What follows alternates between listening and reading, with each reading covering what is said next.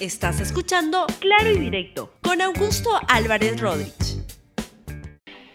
Bienvenidos, muy buenos días, bienvenidos a Claro y Directo, un programa de LR, donde nos ocupamos de temas que tienen que ver con el acontecer peruano, internacional, y un tema que nos sigue llamando la atención es el triunfo electoral en las primarias argentinas del candidato Javier.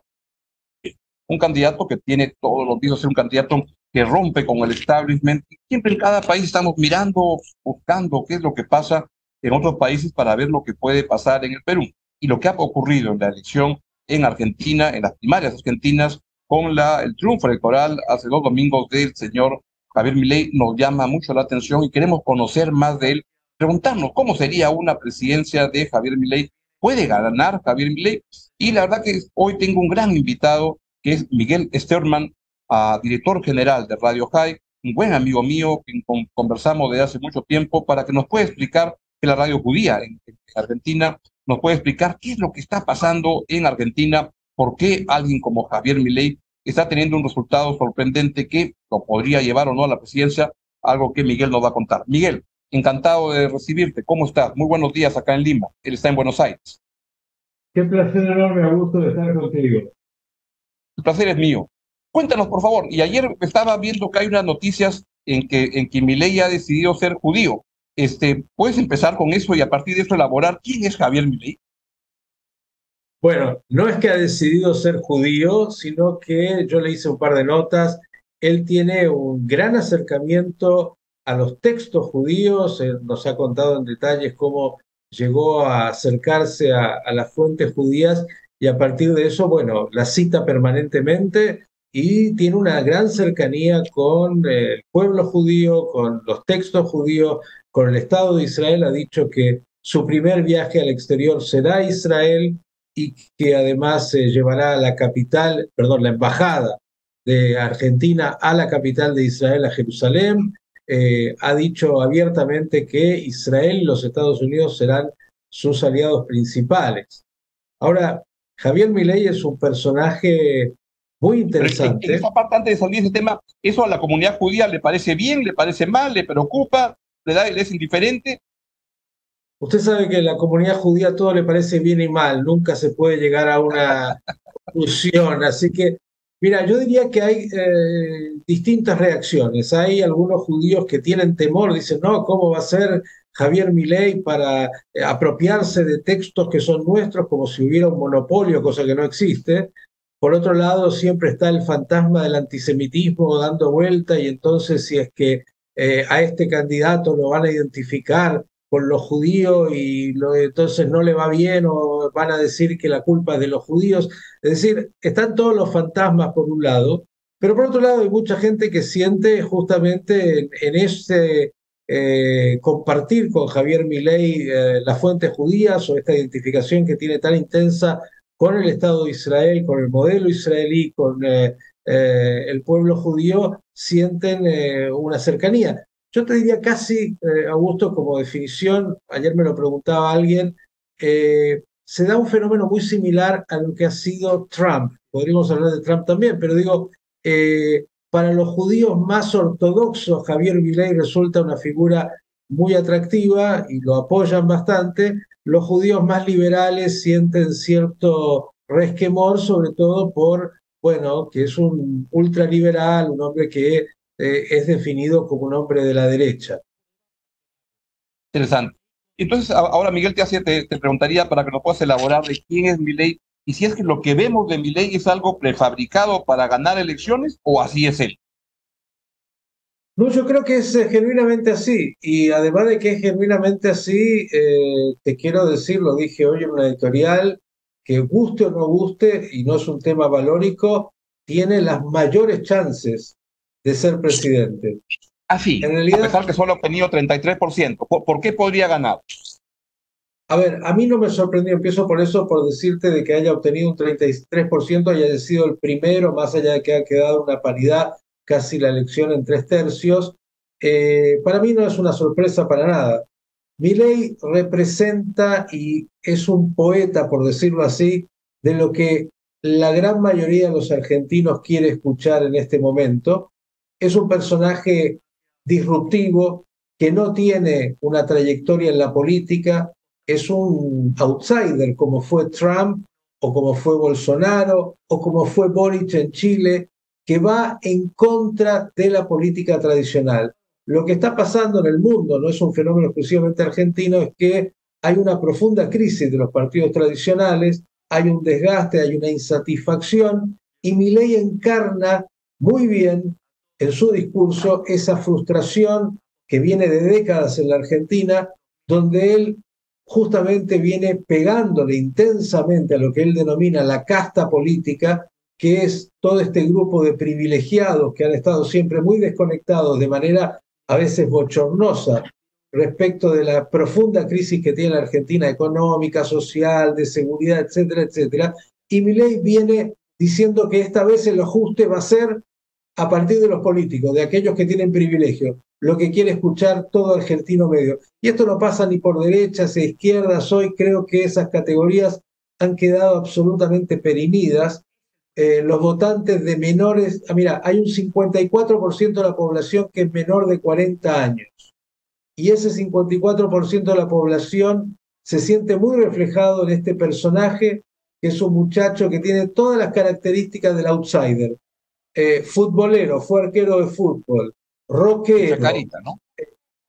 claro, hombre del rock, que viene a los gritos con una extravagancia absolutamente fuera de lo común en la política tradicional. Hombre que además le gusta la ópera, hombre que es un economista importante y un académico y un intelectual eh, no menor. Y ahora agregó ayer el dato que creo que le va a sumar muchos puntos de haber presentado a una pareja que ustedes conocen en Perú que es quien, por favor, dínoslo, porque estamos muy interesados, una persona que es una persona casi imitaciones.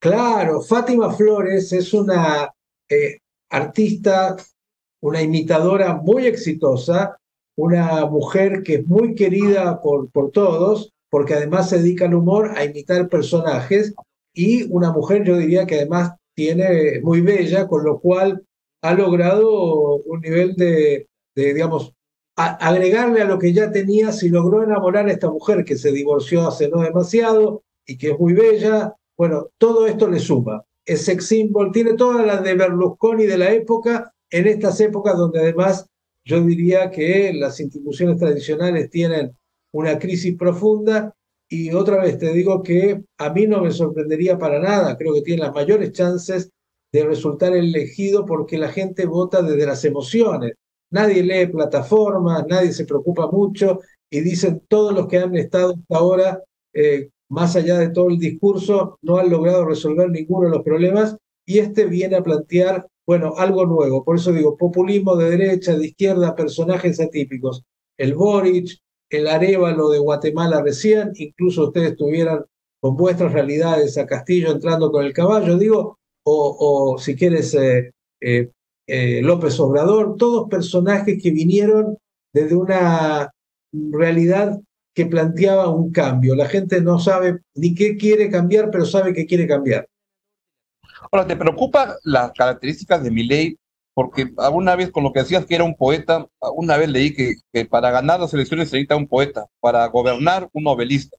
Y entonces que sea un buen candidato para ganar elecciones, pero no después y hay gente que tiene muchos reparos o preocupaciones por eso. Por ejemplo, Martín Caparrós leía un tuit que puso, ya no sé cómo se ponen ahora en X, no sé cómo se llaman ahora, pero dice, qué curioso que un señor del que no terminamos de saber quién es, se enganche con una señora que trabaja de ser cualquier otro, tal para cual, diría mi tía Porota. Este, ¿Te preocupa este candidato que puede ser muy potente para ganar, pero que después en el gobierno es una caja de Pandora? Bueno, a ver, eh, el dicho popular dice una cosa es sin guitarra y otra es con guitarra. Eh, la realidad es que el hombre primero tiene que ganar, y esto es lo que busca alguien que entra en el terreno de la política y creo que tiene muchas chances. Ahora, ¿qué puede pasar? Es una incertidumbre absoluta. Ahora, eh, lo que sí está claro es que marca una tendencia. Es un ultraliberal, tiene un pensamiento claro respecto de temas que hacen a la economía, que hacen a la seguridad, ha sido muy contundente y fuerte en su planteo en términos de lo que otra vez la sociedad está reclamando. Ahora, si después tendrá la capacidad de hacerlo, es mucho más complicado, obviamente tendrá que tomar decisiones, habrá que ver si tiene el coraje de enfrentarse a grupos mafiosos muy fuertes que existen en la Argentina, corporaciones que lo van a presionar y que incluso me atrevo a decir de manera violenta. Puede ser que tenga que enfrentar situaciones donde la Argentina tenga algunos muertos, como dicen acá, le van a tirar algunos muertos, lo cual sería muy delicado, pero el hombre dice tener lo que hay que tener y creo que está lo suficientemente loco, porque hay que estar loco para querer presidir cualquier país y más este, como para poder por lo menos enfrentar. Después hay que ver qué va a pasar en el camino. Eh, seguro va a tener que entrar en la política de las negociaciones porque no es una monarquía, sino que tendrá que negociar en las cámaras, no va a tener ahí la, la, mayoría y bueno, va a tener que jugar. Ahora, es un personaje que puede llevar a la Argentina a cualquier lugar. A lo mejor, tal vez algo mejor o puede ser un gran fracaso. Incertidumbre absoluta. Ahora, lo que tenemos hoy, Augusto, con un eh, candidato del oficialismo que es Sergio Massa, ministro de Economía, con una economía que tiene el 120% de inflación, que está en una crisis terminal, un país que está en el borde del default permanentemente y que ha tenido un gobierno, además, que es el que él representa, que ha sido un desastre, el gobierno de Alberto Fernández, que todavía sigue siendo presidente, aunque está oculto, o, mejor dicho, de la presidenta Cristina Fernández de Kirchner, que fue la que lo impuso como en su momento presidente candidato, que ahora también lo impuso a Massa, aunque no le guste porque no tenía opción. Esto es un desastre. Y Juntos por el Cambio, que era la, la oposición que parecía tenía las mayores chances, bueno, con Patricia Bullrich, que está mostrando justamente como electa candidata, tiene un problema mayúsculo porque en realidad no sabe cómo jugar frente a algo que, digo, la política tradicional, cualquiera fuera los candidatos, hoy frente a la irrupción de mi ley tiene un desafío mayúsculo. Y que debe ser muy difícil hacer campaña contra un animal tan raro como, como, como Milei, que, que, irrumpe y cómo te posicionas. Pero quiero preguntarte más de eso y, preguntarte si es que por la estabilidad emocional, vi un, revisé un libro que, que, se titula El Loco y quería preguntarte si, si es que Milei está loco o se hace loco. Pero eh, espérame un minuto, por favor, que tengo que hacer una breve pausa y anunciarles que le...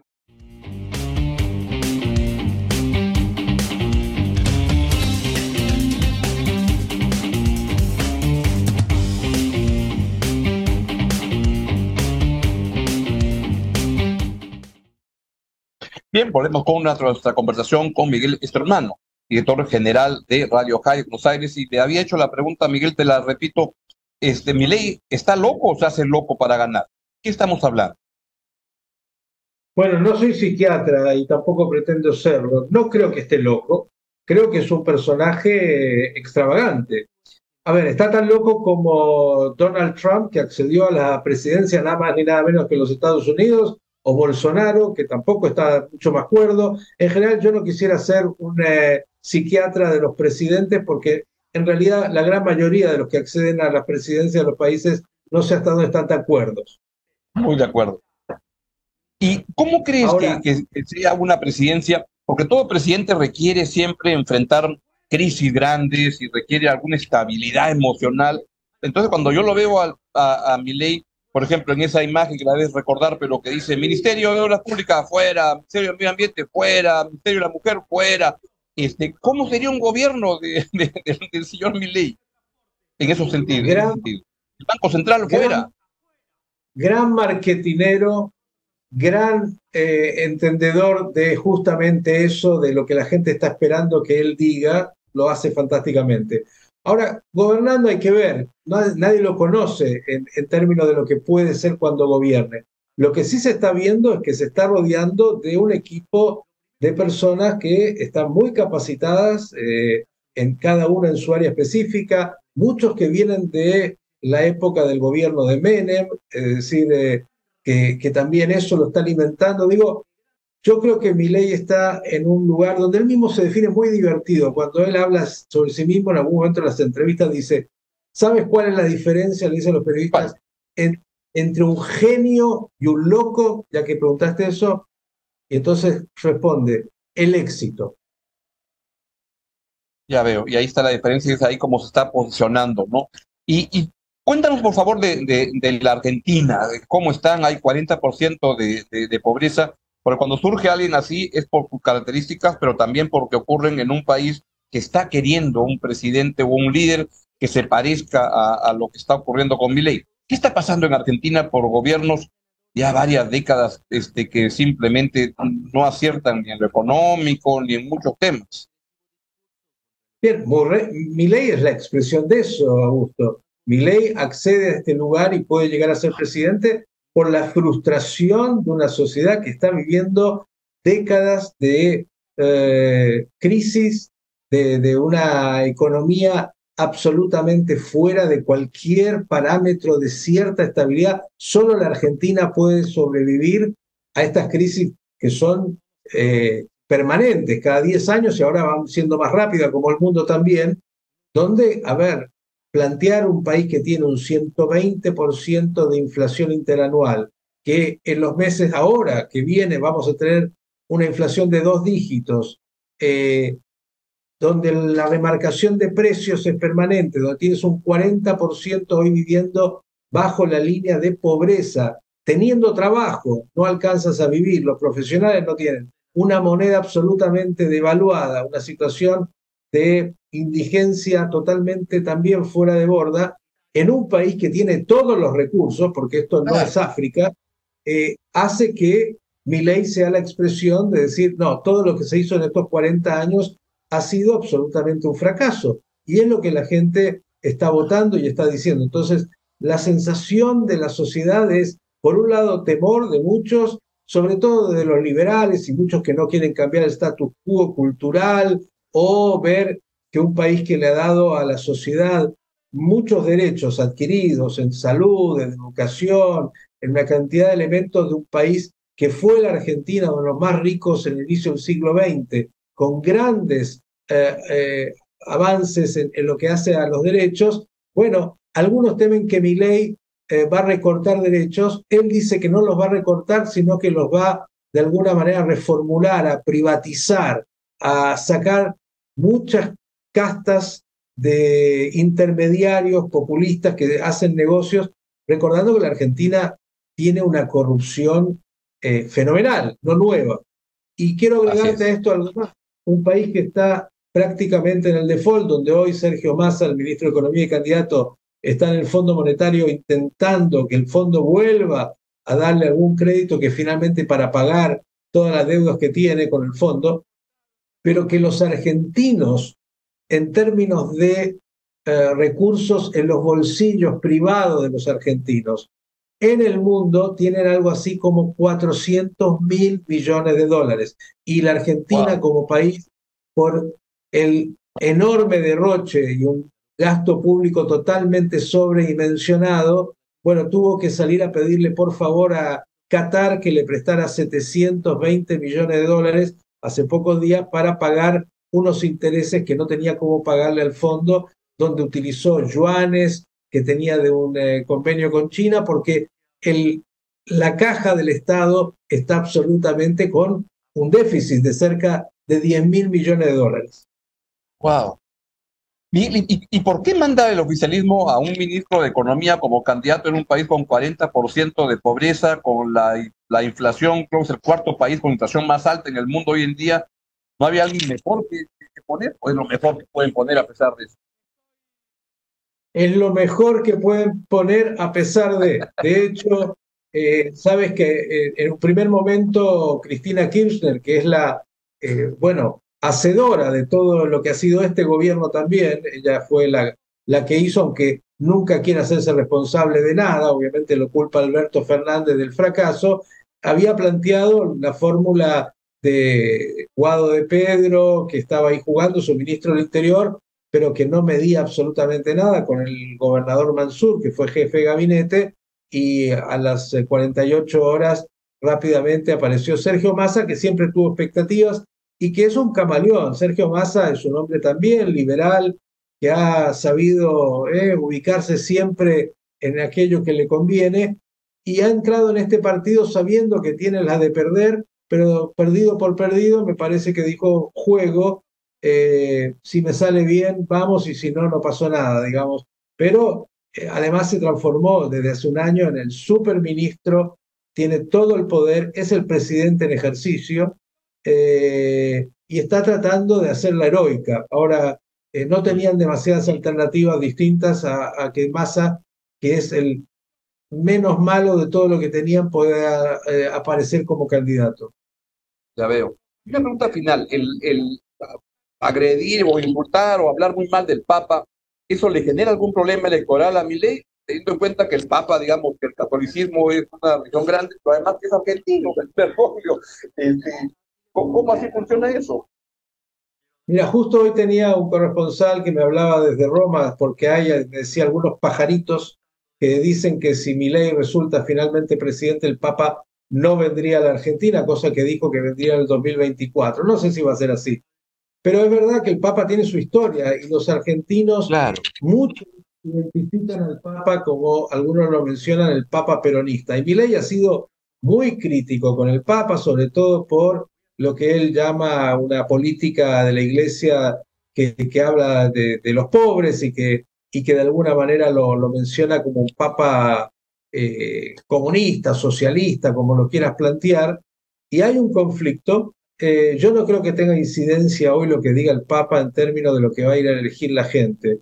Si el Papa quiere jugar su partido, lo está haciendo. De hecho, acaba de eh, incorporar en un ámbito de la iglesia un ex juez que acá tiene también muchos eh, detractores, pero también es porque pertenece al corazón del kirchnerismo, que es el juez Eugenio Zaffaroni, ex juez de la Corte Suprema, y, hombre que eh, ha sido el, el, hombre de alguna manera emblemático de lo que se llama el garantismo, que es lo que algunos dicen ha llevado a una situación de inseguridad tan importante en la Argentina. Con lo cual, a tu pregunta, ¿cuánto puede incidir el Papa? Me parece que a los electores, incluso a los electores católicos, no les va a decir demasiado y el Papa podrá seguir hablando desde el lugar que habla y es entendible que lo haga.